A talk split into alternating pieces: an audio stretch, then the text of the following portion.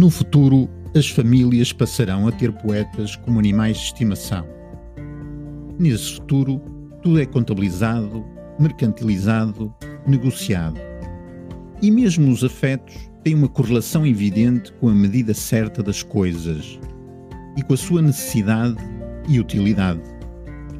A fonte do pensamento científico não é a razão, mas a verificação exata de uma associação originalmente fornecida pela imaginação. A imaginação ao poder. Bem, e eu como animal de estimação? Faz sentido. Ok. E eu até que não faço muitas asneiras. Que até me porto bem. Que faço as minhas travessuras. Não digo que não. Mas estou sempre pronto a ser obediente. E a abanar a cauda. Quem quer comprar? Boas leituras.